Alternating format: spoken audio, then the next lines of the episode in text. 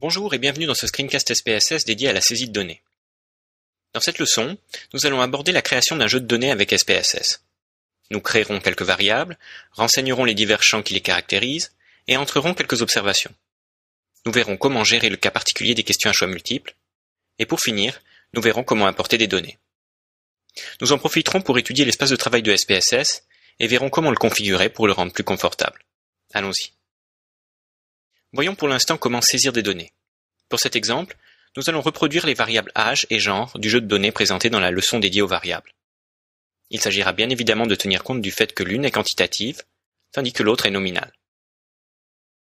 Nous voici donc à l'écran d'accueil d'SPSS.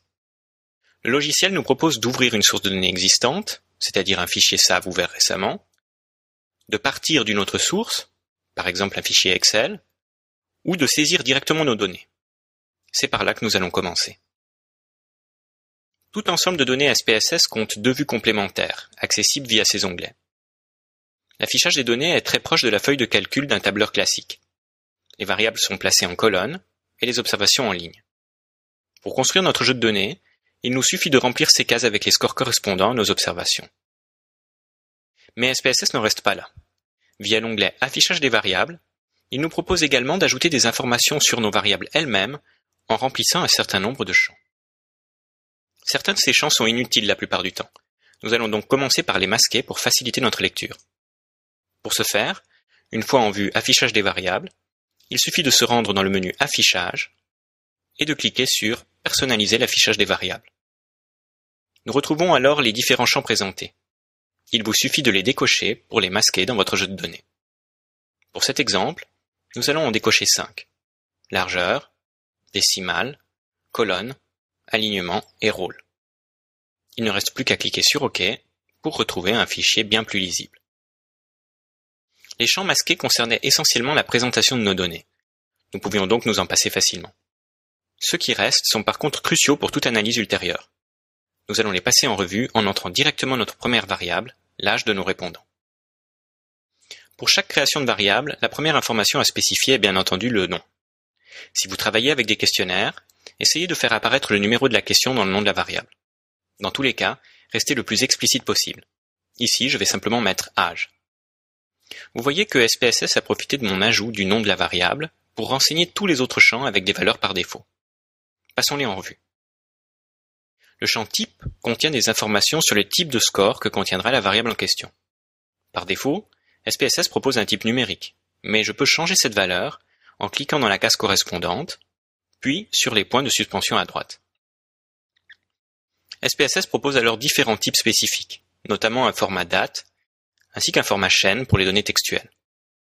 Dans le cas de notre variable âge, le numérique est adéquat. Par contre, puisque nous sommes dans ce menu, nous allons supprimer les décimales de notre variable. Dans notre cas, les demi-années ne font pas sens et nous gagnerons en lisibilité. Le champ étiquette est destiné à recevoir des informations sur la signification de la variable elle-même. Dans notre cas, âge semble plutôt explicite, mais nous devons malgré tout renseigner ce champ, même pour y noter simplement âge du répondant. Pourquoi? Eh bien parce que cette étiquette sera utilisée dans l'affichage des résultats de nos diverses analyses. Dans un graphique, l'étiquette pourrait devenir un titre. Le champ valeur est destiné à lister les différentes modalités admises pour la variable en question, ainsi que la signification correspondante. Dans le cas présent, nous n'avons rien à faire. Comme indiqué dans la leçon précédente, lister les modalités ne fait pas sens pour des variables quantitatives. 5 dans notre variable âge correspond à 5 ans. Nous devrons par contre spécifier ces modalités pour la variable genre. Le champ manquant est très important. Il va nous permettre de définir un code pour identifier les scores qui nous font défaut. Dans le cas d'un entretien, vous pourriez par exemple avoir omis de poser une question mais vous pourriez aussi être incapable de vous relire ou de comprendre une réponse sur un enregistrement. Enfin, la question pourrait être tout simplement inapplicable. Dans tous ces cas, l'information manquante sera codée via un score spécifique. Ne serait-il pas plus simple de laisser une case vide dans notre jeu de données? Oui, bien sûr, seulement SPSS propose un certain nombre de procédures statistiques pour gérer ces informations manquantes. Or, ces diverses procédures supposent un codage spécifique de ces données. Par convention, le chiffre 9 est souvent utilisé comme valeur manquante. Vous voyez cependant que dans notre cas, 9 pourrait être un âge correct. Il nous faut donc choisir une autre valeur. Sachant que 0 n'est pas un score admissible pour une variable âge, c'est lui que nous allons retenir. Enfin, le champ mesure nous permet d'indiquer si la variable est quantitative, ordinale ou nominale. Vous connaissez ces différences depuis le cours sur les variables. Dans notre cas, la variable âge sera dite numérique. Répétons maintenant l'opération pour la variable genre. Je commence par indiquer le nom. Je laisse le type à un numérique, mais vais à nouveau supprimer les décimales. Pour l'étiquette, je vais spécifier genre du répondant. Puisque ma variable est nominale, je vais devoir spécifier les scores possibles ainsi que leur signification. Je clique donc sur les points de suspension de la case correspondante pour accéder au menu contextuel et y définir des couples valeur-étiquette. Je vais par exemple dire que la valeur 1 vaut femme, tandis que la valeur 0 vaut homme. Notez qu'en cas d'erreur, vous pouvez modifier ces couples en cliquant sur les boutons de gauche. Ceci fait, je valide avec OK. Pour la valeur manquante, cette fois-ci, je vais pouvoir utiliser le 9. Finalement, j'indique que ma variable est nominale. De retour sous Affichage des données, les deux premières colonnes portent désormais le nom de mes variables âge et genre. Il ne me reste plus qu'à entrer les données comme je le ferais dans un quelconque tableur. Je ne vais pas coder la variable satisfaction, mais je vous invite à le faire. Cela vous donnera une occasion de vous familiariser à SPSS et de répéter ce que nous avons vu. Une fois notre fichier constitué, il ne nous reste plus qu'à le sauvegarder. Par défaut, SPSS nous propose de l'enregistrer au format .sav.